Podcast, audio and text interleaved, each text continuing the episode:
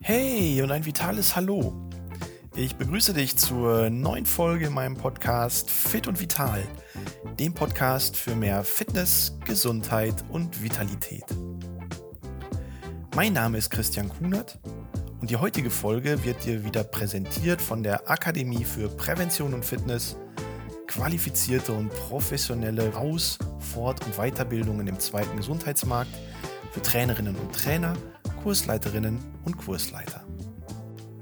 Heute möchte ich mal wieder einen Mythos mit dir besprechen, nämlich den Mythos, dass ich im Sommer besser abnehmen kann als im Winter. Hm. Ja, wie das so mit den Mythen so ist, immer steckt so ein kleines Fünkchen Wahrheit damit drin. Und so ist es tatsächlich so, dass wir möglicherweise im Sommer besser abnehmen können als im Winter. Gut, jetzt kann man das nicht pauschal beantworten und sagen, okay, ich hau jetzt einfach mal mein Bauchfett schön in die Sonne und dann lasse ich mal das Ganze so ein bisschen anbrutzeln und dann schmilzt das von alleine und hinterher habe ich zwei Kilo weniger auf der Waage. Nee, ganz so einfach ist es nun mal nicht. Aber gerade im Sommer gibt es einige Faktoren, die unterstützend dafür sprechen, dass ich mit meinem Körpergewicht eher runtergehen kann, als es möglicherweise im Winter ist. Da ist zunächst einmal diese psychologische Komponente, die durch die Kleidung bedingt dazu beiträgt, dass ich ja auf der einen Seite auch mehr Haut und mehr Körper zeige, bis hin zum Bikini oder Badehose und allein vor dem Hintergrund schon ein bisschen motivierter ähm, mit meinem äußeren Erscheinungsbild umgehe und sage, okay, ich möchte eigentlich, dass wenn ich schon mehr Haut zeige oder wenn ich schon mehr Körper zeige, dass das auch einigermaßen gut aussieht. Also achte ich vielleicht ein bisschen mehr auf Ernährung und auf meine zusätzliche Bewegung.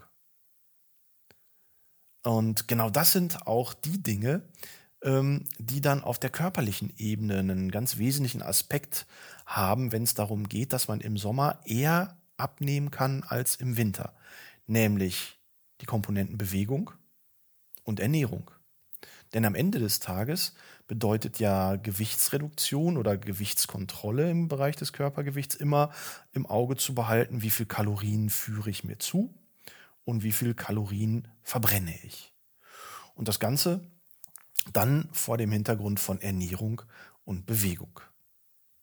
Vorweg, ganz ohne Disziplin an der Stelle funktioniert es natürlich langfristig sowieso nicht. Und Dinge, die ich möglicherweise jetzt im Sommer anders mache als im Winter, kann ja auch durchaus im Winter beibehalten werden.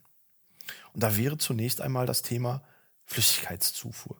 Gerade wenn es draußen heiß ist, neigen wir dazu, etwas mehr zu trinken als sonst. Dadurch haben wir automatisch natürlich ein etwas größeres Volumen im Magen, was allerdings relativ frei von Kalorien ist. Und wenn der Magen mit Wasser gefüllt ist, ist da relativ wenig Platz für Nahrung und man hat weniger Hunger. Dementsprechend isst man auch ein bisschen weniger. Hinzu kommt, dass das, was wir trinken, meistens ja dann auch gekühlt ist gekühltes Wasser, gekühlte Apfelschorle, vielleicht gekühlte Fruchtsaftschorlen, die dann vom Körper erstmal äh, selber erhitzt werden müssen und dadurch wird auch zusätzlich Energie verbrannt. Das vegetative Nervensystem spielt eine Rolle, der Stoffwechsel spielt dabei eine Rolle und es kann sogar sein, dass wir hier bis zu 100 Kilokalorien mehr am Tag verbrauchen im Unterschied zu ungekühlten Getränken. Und wenn du das mal aufs Jahr hochrechnest, dann sind das so 36.500 Kilokalorien. Das kann dann schon mal das ein oder andere Körpergewichtskilogrammchen ausmachen.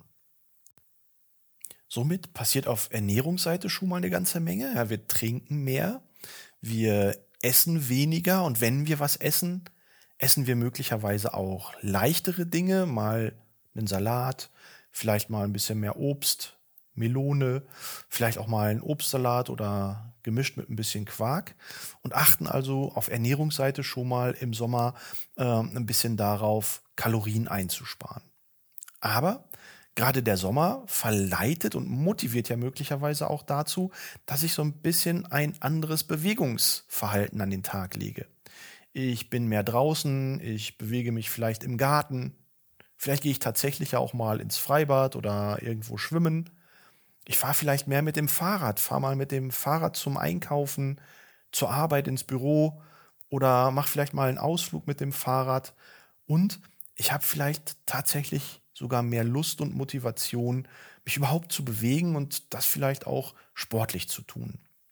Und dementsprechend kommt neben der Ernährungskomponente tatsächlich auch die Bewegungskomponente noch mit ins Spiel, was alles in allem dazu beiträgt, dass wir das Verhältnis von Kalorienaufnahme und Kalorienabgabe gerade im Sommer etwas besser im Griff haben als im Winter. Und so kann man möglicherweise davon sprechen, dass es ein Mythos ist, dass wir im Sommer mehr abnehmen als im Winter. Aber wenn wir uns das Ganze mal ein bisschen genauer anschauen, so wie wir das gerade betrachtet haben, dann stellen wir fest, dass einiges dafür spricht, dass wir tatsächlich im Sommer eher dazu neigen abzunehmen als im Winter. Das ist jetzt keine Faustformel, die wir so per se nutzen können. Und da muss jeder auch für sich immer mal so ein bisschen an seine eigene Disziplin ähm, denken und sich selber vielleicht so ein bisschen auch ähm, ja, motivieren. Aber vom Grundsatz her spricht einiges dafür, dass es funktioniert. Ich bin gespannt, ob du an dieser Stelle Ähnliches zu berichten hast jetzt im Sommer. Ob du an dir selber vielleicht das eine oder andere auch ähnlich festgestellt hast, was deine Ernährungsverhalten oder deine Bewegungsgewohnheiten angeht und ob du möglicherweise selber auch im Sommer ein bisschen abgenommen hast. Wie gesagt, nur weil jetzt Sommer ist, schmilzt nicht automatisch das Hüftgold, aber der Sommer unterstützt uns ein bisschen dabei. Also, melde dich einfach bei mir in den sozialen Medien unter Kunert Gesundheit und lass mich an deinen Erfahrungen teilhaben. Ich würde mich auf jeden Fall sehr freuen, von dir zu hören und sage bis bald, dein Christian Kunert.